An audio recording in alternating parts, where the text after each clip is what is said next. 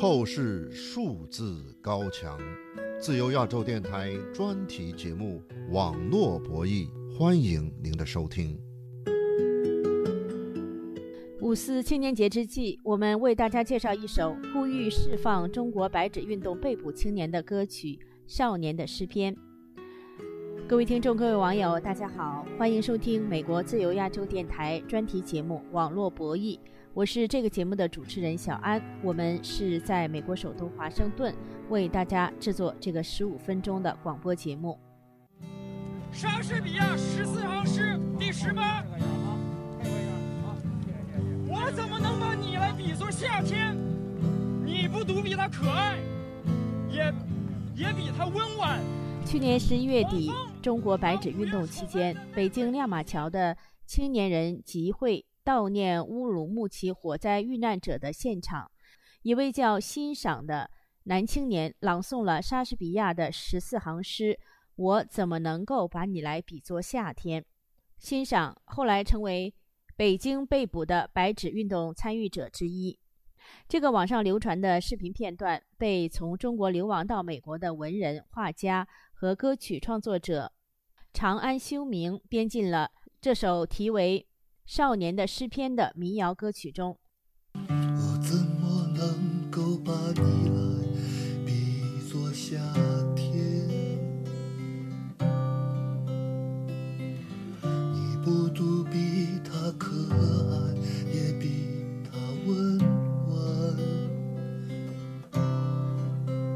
长安修明在接受我们采访时透露，他所创作的跟白纸运动有关的少年诗篇等歌曲。和绘画作品都遭到中国社媒的封禁。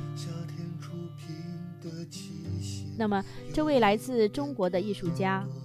为什么喜欢创作有政治敏感内容的歌曲，勇于去碰中国的艺术创作禁区呢？下面请听我们对长安修明的专访。长安秀明先生，您好。您好。您是旅居美国的文人画家，您是怎么样开始歌曲音乐创作的呢？呃，我开始音乐创作很早，我从高三开始，我朋友教会我弹吉他，之后我就开始创作歌曲。第一首歌就开始骂江泽民，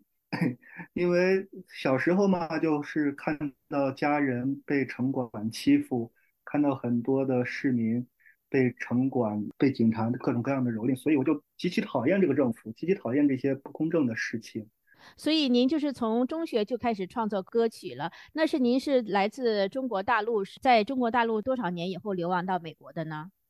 呃，我是两千年上西安美术学院，然后零九年西安美术学院的研究生毕业。呃，我是中国书画教育专业，书画教育研究。然后我发现。教育的系统它有很大的问题，我就想再多读几年书去考博。考博之后就遭遇了，哎，教育系统的官僚腐败，他们连年的就是收各种关系户，排挤我们这些认真学习的学生。再加上二零一一年我去东石谷探访陈光诚先生，我想给他唱一首生日快乐歌，在他生日那天，最后我就在那边被抓了，把我在派出所关了三天。回来之后。那些国宝就找到学校的领导，然后就让学校把我监控起来。从那之后，我的博士就考不上了。所以我关注教育的问题之后，我发现不改变这个制度的话，这个教育环境是没有办法改变的。然后我就开始研究政治方面的专业。所以在二零一九年，我就来到了美国学习公共管理专业。我想通过研究美国的教育环境、教育制度，还有它的政治制度，去寻找中国制度变革的契机。啊，所以您从就是中学时候一开始创作这个歌曲，第一首歌曲就是涉及的就是政治敏感内容。对，是的，第一首就是江泽民手一挥，下岗工人满天飞。你把这个网上的打油诗、网上的段子改编成歌曲了。那您现在啊，为什么要创作《少年的诗篇》这首？您是在今年二月份在美国的这个油管网上发表《少年的诗篇》，您创作的这首歌是吧？因为我一直在关注国内这些少年们的行动，我看着少年们在觉醒，少年们在反抗，在集权下，这些少年也很难发表自己真实的声音。但是这次白纸运动之后，这么多的少年他们站了出来，然后我看到欣赏这个小伙子，他在北京亮马桥那里对着那么多人念了一首莎士比亚的十四行诗，那么勇敢。随后他被捕了，再加上曹芷欣还有很多女性，她们也被捕，包括新疆、西藏的一些人，他们被捕之后，我就很担心他们，所以我就要收集这些被捕的少年的这些资料，然后把他们整合到一起，然后就把欣赏在当众念的那首诗歌给他编曲。变成一首民谣唱出来，我就希望让更多的人去关注这些被捕的少女。就是这些在去年的十一月底在北京亮马桥附近参加这个白纸运动，就是呼吁中国解封，在新冠疫情中解封新冠清零防控措施的这些被捕青年。你这首歌是关于他们的歌是吧？是的，而且不光是关于这些青年，我也想给更多的中国人，给更多的人去传递一个理念。就是说，我们大家要看到这些年轻人，他们在不断的觉醒，醒来的人越来越多，他们都在反抗。我们成年人更有责任去保护这些孩子，去为更小的孩子们创造一个公平公正的社会，因为我们身上肩负的是孩子们的未来。这位叫欣赏的，去年十一月底，北京的亮马桥附近，他在朗读莎士比亚的诗歌的。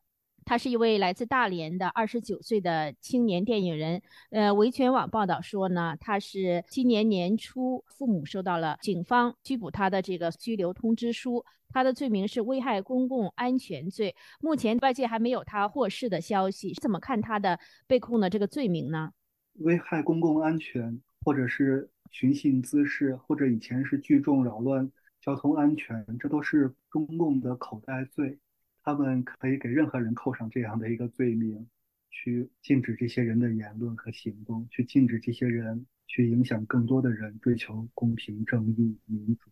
从陈光诚先生二零零六年的遭遇，一直到后来的七零九律师们，一直到最近的这些白纸青年里面，还有很多失踪的没有消息的人，全是中共用这种口袋罪，那个去禁止他们发声，去威慑人民。让人民噤若寒蝉，所以我非常理解中国大陆大多数人在那个集权体制之下，他们没有办法发声，因为他们要承担家庭责任，要保护自己的家人。那我们在海外的人，而且我们就更有责任去替这些沉默者发声，去替他们表达正义的诉求。北极烟火无常的天道，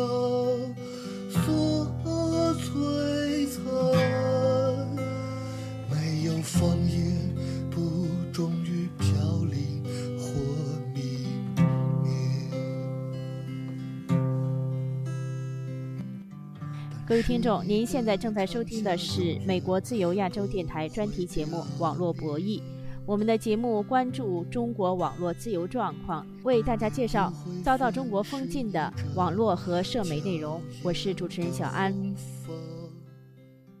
敢于用歌曲和绘画等艺术形式表达与中国政府不同观点的艺术家非常罕见。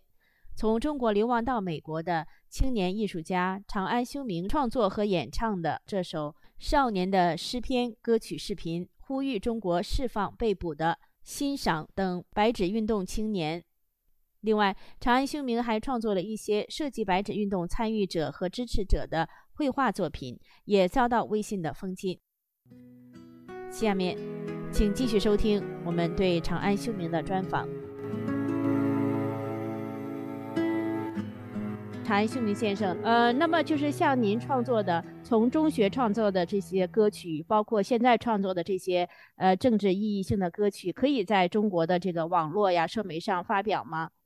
那完全没有可能发表。不光是我的歌曲，包括我的绘画，都是让中共高度警惕的。因为我的绘画也是关于。被捕律师，关于人权，那个关于香港自杀的少年，关于香港人的反抗，我一直在关注香港，来关注大陆的民间抗争的人士，所以我的绘画、我的歌曲都是针对这个集权政府、这个非法政权去表达自己的控诉和抗议，去记录这个政权他做的这些邪恶的事情、侵犯人权的事情，去记录民间的反抗者，去记录。这些中共的走狗帮凶他们所做的恶。所以不要说我的作品在国内发表，就是在国内没有任何的展览，没有任何的策展人敢接触我，没有任何的画廊或者收藏家敢购买我的绘画。那你的作品在微信上被删过吗？呃，我的作品不断的被删，包括我的公众号，嗯，我的微信号也被删了好几个。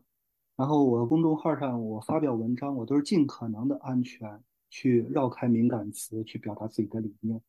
但是也是一而再再而三的被删，尤其是最近，他们把我甚至是七八年前的文章给我拉出来都删掉了，呃，为我的出售作品就造成了很大的困扰。因为我出售作品，我就要表达我这些作品记录了什么，表达了什么。但是我一旦表达出来，我这些作品上头是记录了什么事情，表达了什么事情，他们就立马就删我的帖。比如。近期我画了四条屏，屏风啊，屏风啊，四条屏是记录中国大陆的四位艺人，一个是演员春夏，一个是脱口秀演员孟川，一个是南京李志，还有一个是演员周俊伟。这些也是都是一些青年艺术家，是吧？青年艺人。是的，是的，他们四个人都在微博上头表达了自己对白纸运动的支持，然后随后他们都遭到了各种各样的封杀。我就画了四条屏风，然后给他们每个人写了一首诗，去支持他们勇于表达的这种理念，去记录这个时代下这些勇敢抗争的艺人。所以，我的这篇文章在公众号上发了好几遍，连续被删。那你给这个屏风还附了一些文字，给你画的这个呃艺术作品啊，还配了一些文字。具体你说的是什么？我给每一个人写的诗都是七言古诗。不只是赞赏，而且我我是想把他们的这种勇敢的行为、敢于直言的行为，我用作品记录下来。我不只是那四条平民敏感，比如说欣赏被抓的时候，我他不是念了那十四行诗之后他被抓了吗？我就把那十四行诗我就写在画上，用小楷写在画上，然后画了一个大石头，下面压着一朵兰花，用这张作品记录下来，欣赏在这个时候他表现出来的勇敢。啊，就是这样，作品绘画作品，你发在微信上就被删是吧？对他们发生的这个时候，我有一个作品记录这个时刻，他们的勇敢。新闻性的事情是有时效性，会忘记的。但是我的艺术品把它记录下来之后呢，艺术品是可以长存的，是时常可以唤起人们的记忆的。那在五四青年节之际，长安秀明先生，那您有什么特别的感受吗？我觉得这一代的青年正在觉醒。无论从最近的白纸运动去看，还是从山东烟台举行的迷笛音乐节，那些年轻人举起来的各种各样的旗帜，在支持李老师，在说重要的不是音乐，重要的是你们，还有他们在各地的涂鸦，表现出没有悲观的权利，表现出这种抗争反抗的精神。希望大家救助我们。如果要给我们定罪，请拿出证据，不要让我们不清不楚的消失在这个世界上，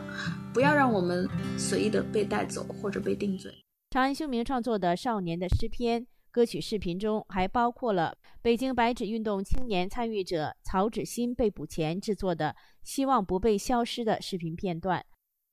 据《华尔街日报》报道，曹芷欣、李思琪、李元静和翟登蕊这四位备受海外舆论关注的白纸运动被捕女青年，已经于四月中旬获释，离开了看守所。天上的眼睛有时照得太感谢五四青年节之际流亡美国的青年艺术家长安修明为大家介绍他创作和演唱的无法在中国网络和社媒上流传的声援白纸运动青年的歌曲和绘画作品。欢迎您在网上转发我们的节目链接，我的推特账号和脸书账号都是小安，欢迎大家在网上和我们联系。谢谢各位的收听，下次节目再会。是你的长夏永远不会凋零也不会损失你这娇艳的红枫